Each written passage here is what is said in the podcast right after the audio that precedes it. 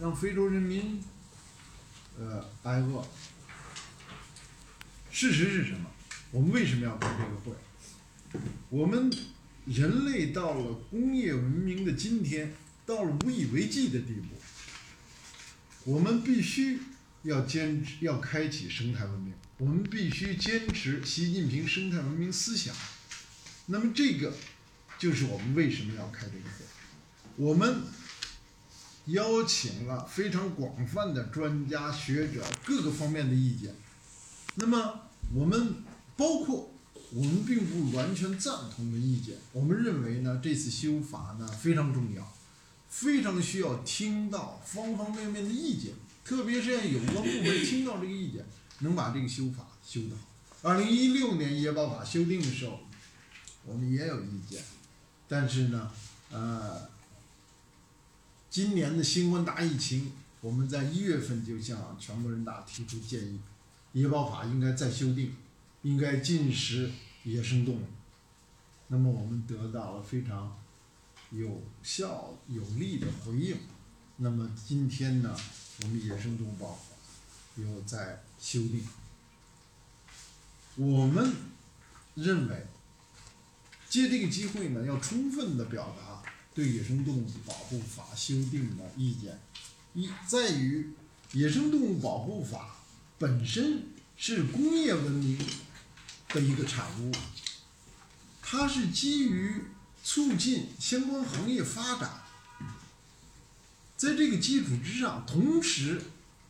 为了相关行业发展而对于野生动物进行保护，这个是现在以生态文明的观点看来，应该做比较大规模的、深度的改变。应该基于什么呢？基于保护人类栖息地的角度，保护人类赖以生存的生态系统的保护。那么，如果这样去考虑，现在的科学已经有了非常明确的结论，就是不只是要保护冰柜呃濒危珍稀野生动物，而是应该保护生物多样性。这个是有结论的。我们全国人大、联合国都有相关的，联合国有公约，我们现全国人大有对这个公约的批准，那就生物多样性保护。生物多样性保护是什么呢？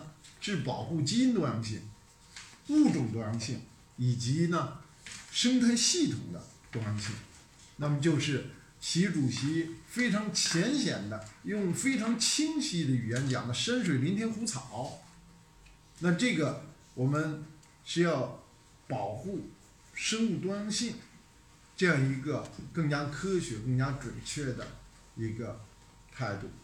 那么在这个基础之上。除了我们建议要修要订立生物多样性法之外，在现有的法律体系内，《野生动物保护法》就成为一个核心的内容和工作。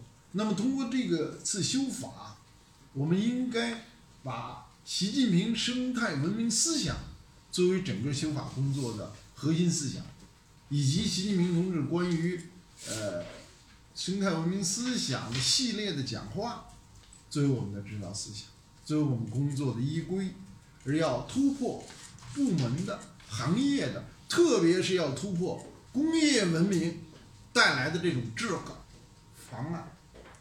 我想举个例子，我们在世界自然保护联盟提出了一个动议，叫传统医药要以生态文明为指导。我们有关部门呢，就提出了意见，要我们把这个提案撤下来。为什么呢？